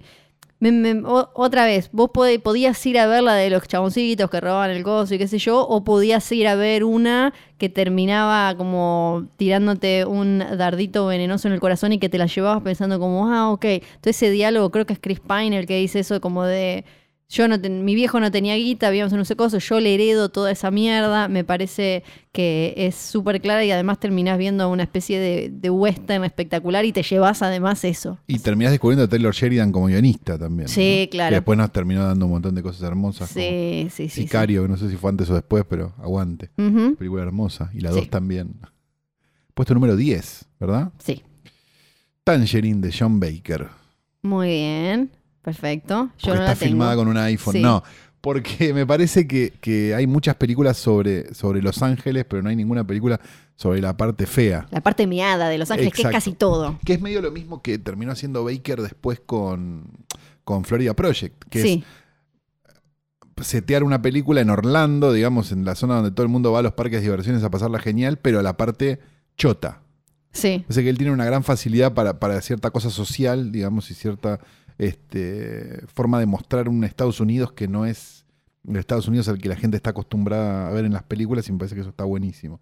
Y que la haya filmado con un celular y todo eso también me parece como, como súper interesante. sí. este, así que sí, Tangerine 2015, amigos. En mi puesto número 9 aparece Huye. Ah, bien. En el puesto... Lo tuve que sacar, pero Sí, acá, pero iba a aparecer de alguna manera. eh, Jordan Peele lo queremos mucho. No solo por cómo me, que me parece una película súper redonda que se sostiene por todos lados, que es que me, me gusta que mezcle humor con, con, con terror, sino también por todo lo que terminó despertando y generando. Huye. bien. Mi puesto número 9 es La Bruja de Robert Eggers. ¡Yay, la bruja! No, no sé si tenemos que volver a hablar de La Bruja. Nah, ya está, ya. Hay gente que todavía se comparte y le pasa a amigos como el capítulo de la bruja. No sé cuál de todos los capítulos de la bruja. Estos boludos hablan bien, indignados lo deben pasar. ¿Viste, Tanto que en general tenés, tenés más rating cuando te odian que cuando, Sí, cuando te sí. quieren. Es verdad, tenemos que hacer más de eso. Sí. Puesto número 8, Florida Project. Ah, bien. Bueno, sí, estábamos sí. en. La, porque sí, Tangerine a mí me gustó mucho, pero Florida Project creo que al poner la cámara sobre los nenitos y también hasta cómo maneja lo de esa pedofilia que anda dando vueltas y esos nenes al cos- que viven al costado del sueño, pero más desamparados que cualquiera en otro lado. Eh, lo- todo lo toca de, de manera como súper agridulce también me parece porque la inocencia y la frescura de los nenes siempre está entonces tenés como esa cosa de como ah mira qué bonito pero hay que- el, el horror de todo lo que están viviendo eh, creo que es una gran película y merecía estar en el top 10 Sí, eh, eh, Flor, eh, Flor, Flor, Flor y The Sí. Project. siempre me pareció como, cuando la vi, me pareció como una película de Truffaut filmada ahora. Digamos, como esa cosa de, Claro. de- de- de un mundo de mierda Sí. Y, unos, y un nene. Digo, tenía, tenía como un poco eso y, y es bastante mágica, sí, seguro. Mi puesto número 8. puesto es, número Me lo pregunto ya, no, Sí, ya ni siquiera lo, lo afirmo. 8. Es The Killing of a Sacred Deer de Sí. Yorgos Lántimos. mira O casi cualquier bien. película de Yorgos Lántimos. sí parece que hemos, uno de los sí podría grandes aparecer él directores que hemos descubierto Sí. en los últimos 10 años. exactamente sí la antimiter es forever Sí, y sí, acá. la verdad que sí. Sí. Porque mira, hasta te hizo una para vos con, con castillos con y cosas, reinitas Lo que- lo que vestiditas más te gusta en la vida. yo no te puedo creer Es ropita. increíble. Mi puesto número 7 es de los que te van a hacer enojar, me parece, porque es la llegada a Rival de Ay, poronga, Yo sabía. poronga Pero yo soy periodista, yo empecé escribiendo. ¿Cómo no me va a gustar una película de aliens que llegan y, y tienen que y es sobre la importancia del lenguaje y la comunicación? Es como tipo la paja de cualquier periodista. Pero es tipo como, aburrida, loco. No, es porque no la estaba sintiendo. No la estaba sintiendo, Calo. A mí me pareció muy aburrida, Sí, perdón. ya sé, Pero ya sé. está ¿sabes? bien, ¿no? Está bien. Pero para, pero para eso está también. ¿De quién era? Era de Villeneuve. Ah, de Villeneuve. Sí, Tengo que solo Villeneuve, que te pero gustan dos, la creo. buena de Villeneuve. claro, Bueno. sabía, yo sabía. ¿Tu Eh, puesto número 7? Mi puesto número 7 es este, The Act of Killing de Joshua Oppenheimer, que es un documental. Que es el otro documental como más charlado de la década, ¿no? Sí, pero uno de los- es un documental Sí. que no se puede ni entender, Ujú. Ni empezar a entender lo que hicieron. Eh, básicamente es un documental donde Oppenheimer se junta con este, viejos este, agentes, digamos, de, de, de- de una fuerza para el, paranorm- para policial, digamos, Sí. de, de Indonesia, unas brigadas de la muerte, digamos, de Indonesia. Y los tipos muy abiertos y muy con ganas de estar en cámara empiezan a contar cómo torturaban a la gente y empiezan a actuar esas torturas. Es increíble, sinceramente, la película. O sea, no, no, no se puede. no- el nivel de locura que maneja. Viste que los documentales a veces se hacen para. Porque la historia es demasiado extraña como para contarla Sí. en una película. Es cuando. Pues esos documentales, Sí. porque a mí son los que más me gustan, eh, esta es como el colmo de todo eso. Eh, la verdad que es ah, el mejor documental de la década, sin duda, y una de las mejores películas de la década también. Así que The Act of Killing 2012, amigos. Mi puesto número 6 es The Lobster. Aparece otro Ah, Lantimos. bien. Porque para mí es la película romántica que merecía la década. Es deforme como todo Lantimos, rara, te genera como una especie de alienación, de no sé bien qué estoy sintiendo, pero a la vez es una historia de amor y dos personas que ah, En el se fondo sí. conectan de alguna manera y creo que es la historia de amor que merecía esta década en la que también en la vida real estábamos aprendiendo esto es estoy conectando con esto esto es amor o es que es así que The Lobster es mi puesto número 6 Mi puesto número 6 es Aquarius, del 2016, de Clever Mendoza. Eh, una película brasilera, enorme, por cierto, muy enorme, muy, con bastante presupuesto y bastantes cosas, y con la vuelta de Sonia Braga a la actuación, una Sonia Braga distinta, digamos, a la, a la que estábamos acostumbrados.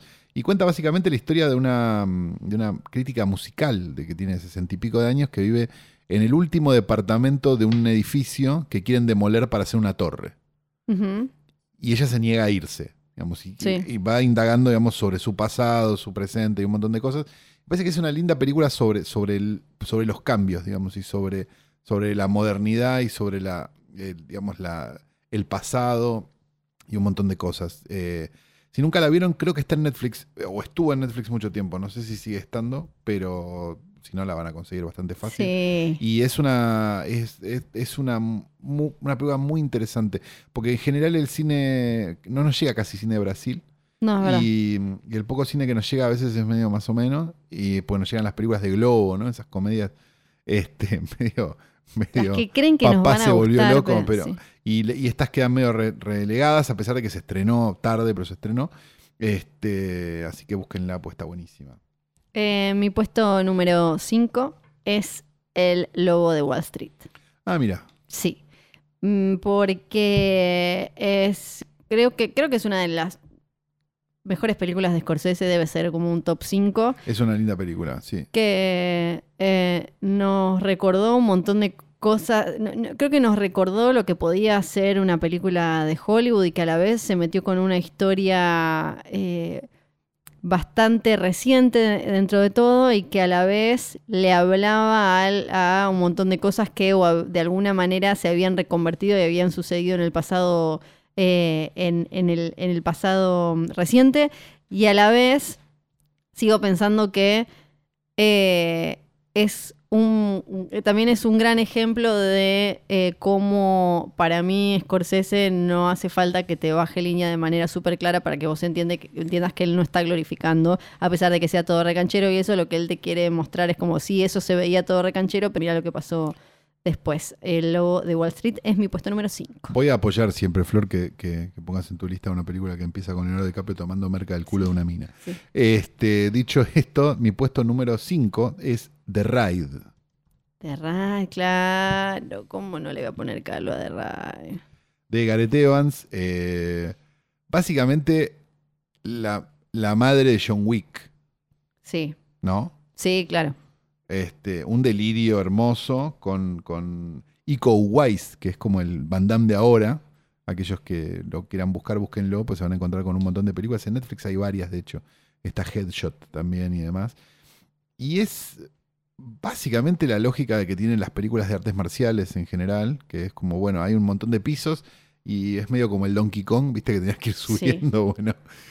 Es medio eso, con un montón de peleas y sangre y cosas increíbles que pasan Peleas filmadas como nunca se haya visto nada filmado jamás.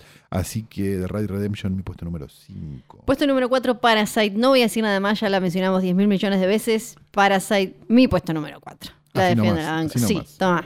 Mi puesto número 4 es Prisoners de Denis Villeneuve. También, sí, claro, claro. Me gusta cómo fuimos balanceando que quizás mismos directores, pero otras películas, a pesar de que Arrival te parezca una garompa. A Rival me parece una garompa, pero, pero Incendies y, y Prisoners Sí. me gustan mucho. Sí, Eh, y Prisoners especialmente. Me parece que hace, es hace muy bien algo que otras películas hicieron muy mal. O sea, me parece que es como, es río místico, Sí. pero bien hecha. Sí, sin los golpes bajos, sin el coso, con más mala onda, con más ganas de, de contar algo choto de verdad y que no te... como más Fincher de ese lado, ¿no? Más Me parece en el sentido como de no te vas a ir bien de esta película, pero Mucho sin más el golpe, no- sin necesidad del mega golpe bajo. Exacto. Prisoners acá se llamó la... ¿La duda? No, du- la, duda era duda la, no, la- se llamó la, la sospecha. las- eh, sí, no era el La prisionero, sospecha. cómo algo así. Mi puesto número 3 es La Bruja. También vayan, Ah, a, vayan, a ver, Vayan a eh, ver. vayan a escuchar los ocho episodios que le dedicamos. Mi puesto número 3 es El, de Paul Verhoeven, Ay, sí, sí. porque... Primero porque Paul Verhoeven es lo mejor que nos pasó. Él lo ama, Calu lo ama. lo amo. Y sí, ¿cómo no lo vas a sí, amar? está bien, está bien. Hace- te- te- hasta Sí. las chotas son buenas. Sí. de Verhoeven, digo, de verdad. Y porque pone sobre el tapete un montón de temas desde un costado eh, de tapete. género Sí. y por momentos de comedia. Que me parece que eso es bastante revolucionario y bastante interesante. Que de repente vos estés viendo una película sobre el tema, que es él, no lo digamos para no Ujú. spoiler, a pesar de que hicimos Sí, siete eh, capítulos también. de él también. Eh, y en un momento vira a una película de Medio Porcel Sí, con total naturalidad. Y eso me parece que es, un, es, eh, es algo muy mágico y algo que muy poca gente puede hacer. Porque cuando vos ves el chiste de, de- de la nursería sí. en, en, en él, digamos, lo que te pasa es que vos decís, esto cualquier otra persona lo hubiera hecho de otra forma y no hubiera funcionado. Esto hubiera Sí. quedado mal. Es como cuando uno dice como la película no se decide que es, es como do- dos géneros que no los combinan bien. Es como No. en general suele uno comentarlo como algo negativo. Exacto. Y en este caso no pasó. Así que él, 2016, Paul Verhoeven, esa sería mi puesto número 3. Mi puesto número 2 y mi puesto número 1 creo que Son intercambiables. te van a indignar. Puesto número 2, Mad Max Furia en el Camino. Ah, no la vi. Me habló mucha gente. No me interesó verla ¿No tampoco. la viste nunca? No. Es que, claro, yo te debo haber hablado porque desde... de- No, todo el mundo, pero no, Sí. no me, no me suscitó el menor interés. Claro, bueno, sí, sí es una película, como diría el negro, le mandamos un beso, de gente que va por un lado y después va para el otro, Ah, ok. pero Sí, es un género. claro. para mí la, la gracia es la el negro, facilidad. le mandamos un saludo que seguramente debe estar escuchando. Sí. Este, te- encontró el mejor, el mejor sobrenombre para, para el director de Jojo Rabbit, que nosotros le decíamos Soda Waikiki, sí, pero él le le dice. Teto Guateque. Me parece un nombre espectacular y lo voy a empezar a usar a Bueno. partir de la semana que viene, ¿no? ¿O no? Ah, no, ya no, Sí. ya la perdimos. Nos la perdimos. La- no, no hables del futuro, no, Ah, hables del futuro. Ah, no, claro que nosotros no arreglamos nada. Podés, No, exactamente, podés callarte, por favor. Sí. Eh, me parece que la gracia justamente de Furia en el camino es lo que hace con ese ir y venir y mm, cómo eh, Miller a- agarró una franquicia que, que estaba como seca y muerta y no solo le, dio nueva vida, sino que hizo algo ah, hizo algo distinto, algo, algo, no te digo completamente distinto, pero algo muy diferente a, lo, anterior, eh, metiendo personajes nuevos que superaron a los anteriores, metiendo también el, el tema de género antes de que se instale en Hollywood como una banderita a, levantar para, para sumar femipuntos. Eh, es de 2015, todavía es previo a Me Too y Time's Up y todo eso. Y además, desde la fotografía y el laburo técnico, es una cosa de locos. Es de esas películas que después te podés colgar durante horas mirando en YouTube videos de making of y aprendes banda. Bien, perfecto. ¿Tu puesto número dos? Mi puesto número 2 es La Flor de Mariano Ginás, una película demente. Sí. y por eso siempre va a estar en el- los top 10 de todos, porque por lo que requiere, digamos, por, por lo que requiere y por lo que es y por, lo- por lo que homenajea. Me parece que es una película que, que, bueno, va a estar obviamente siempre confinada a una determinada distribución Sí. de cine de arte, digamos, es imposible este, Y es así, hay que pretender dividirla. distribuir una Porque película de 13 horas 28. Si no te morís. Pero, pero me parece que es una película que a la vez habla mucho de, de- de un cine que consumimos mucho. Porque no deja de ser una película sobre una maldición de una momia, sobre este, Espías. espías, Sí. sobre eh, cuadros musicales dantescos, montones de cosas que, que, mm, que vimos nosotros en, en- en un cine mucho menos de arte que este. Sí. Eh, y la verdad que por eso me, me- me parece como fantástica y me gustaría que todo el mundo la vea. Por lo menos que pase por la experiencia De- de verla entera, porque tiene como algo de algo muy interesante de, cierto cansancio corporal que te genera que, que es parte de la película. Mi puesto número uno. eh, creo que si bien hay cosas que salieron de esa película que no está tan bien, eh, de una manera poética abrió la década, se estrenó en 2010 y retrata algo que hoy resuena más que eh, hace 10 años, creo, y es Red Social de David Ah. Fincher. Está, bueno, si bien lo, lo negativo es que después de ahí flasheamos como que, uy, Aaron Sorkin, sí, hay que ver todo lo que escriba y todo, no sé Y era qué. Y era bastante como, aburrido, no, no, mejor no.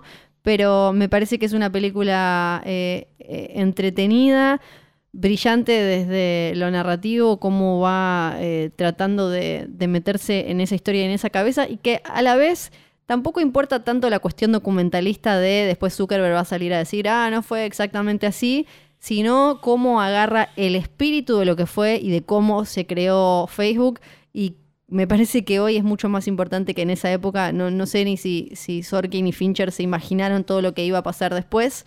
Y mm, creo que eso hace que ya en su momento era bastante desgarradora de una forma como que creo que no, uno no sabía entender del todo y ahora le podemos dar un marco que la hace todavía más potente. Entonces, me- y, y la banda de sonido creo que es una de las mejores bandas de sonido de los últimos Sí, es 25 una gran años. sonido, sí. Es, eh, y que, que- que le suma muchísimo como esa super, esa cosa, esa pulsión.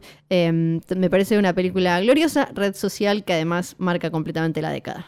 Y mi puesto número uno es The Irishman de Martin Scorsese. Mira. Por un montón de razones que, Sí. además de que la película es bárbara, Es bárbara. es bárbara la verdad. Sí. Eh, me parece que es un poco el cine colgando de un precipicio agarrándose de una rama Es verdad. y volviéndose a subir. Sí. Tomá, Alex. Como final de década, nos da, me parece, un poco de esperanza que haya existido o que exista The Irishman en 2019 y no en 2010. Sí. Me parece que hay como un mínimo de, de que decís, bueno, qué sé yo, en una de esas. Y eso me parece que es lo que más me da ganas de que sea el puesto número uno, a pesar de que cualquiera podría haberlo Ujú. sido. Este, es eso, digamos, Sí. esa- la noción de volver al cine, de que vuelven las películas que explotan autos, vuelven las películas donde un tipo se tira a un edificio. Digamos, eso me parece como muy importante. No y- está hablando de Michael Bay igual, chicos. No. no, no, a- a ver, pero, bueno, pero Michael Bay me parece como mucho más meritorio que cuatro boludos en un croma, ¿eh? Sí. Digo, sí, No estoy tan de acuerdo, pero lo. Pero. Porque. Porque yo vi la última Michael Bay y vos no ah, todavía. no, no me animé, ¿no? A ver, no, no, no, no soy, no soy una- Sí. un Michael Bay eater, Sí. Pero me resulta como, por lo menos digo, qué sé yo, mirá, se Tiene. chocaron el auto, por lo menos, ¿viste? Sí. Bueno. Bueno, Bueno. la verdad que terminamos todo triste. Ay, no. No, pero terminamos esperanzados porque el irlandés. El irlandés. Y Sí. este es el último capítulo de la historia de hoy tras noche. Es que no sabemos. Finalmente se lo vamos a decir. Vamos a blanquearlo, no, Flor. yo no nos pensé que no. más. Porque la gente nos viene pidiendo que hagamos uno y poronga de Cats. Es muy complicado Sí. desde lo técnico hacer un hoy poronga de Cats porque la película se va a estrenar en cines. Toda- supongo. si todavía no la vimos, Claro. hubo Capaz que privada. es buena. Mirá si es buena. Entonces, por un lado, no sabemos si va a seguir hoy tras noche, si va a haber No, nuevos eso ya capítulos. está claro que no. Eso está. Después no sabemos si quizás la vamos a abrir y nos, nos copa y queremos hacerle tipo. Bueno, si vamos a esto. Sí. Hoy tras noche termina acá. Ok. Para siempre. Para siempre, de los siempre de los siempre. Pero de verdad. Sí, de verdad sí, que esta termina vez acá porque ya tenemos elaboración, tenemos Esta vez 40 sí. cosas que hacer y no tenemos claro. tiempo. Eh, lo segundo Ajá. es si Cats resulta buena, Ajá. vuelve un hoy poronga de esa- capítulo de desagravio. Ah, ok. Pero si no, Sí. ya está. Si, si, si es una poronga, termina así full full hoy tras noche. Exacto. Y si no, ter- se va por fade ahora, en este momento. Eh, no entiendo, como que las dos. Estás escuchando Posta.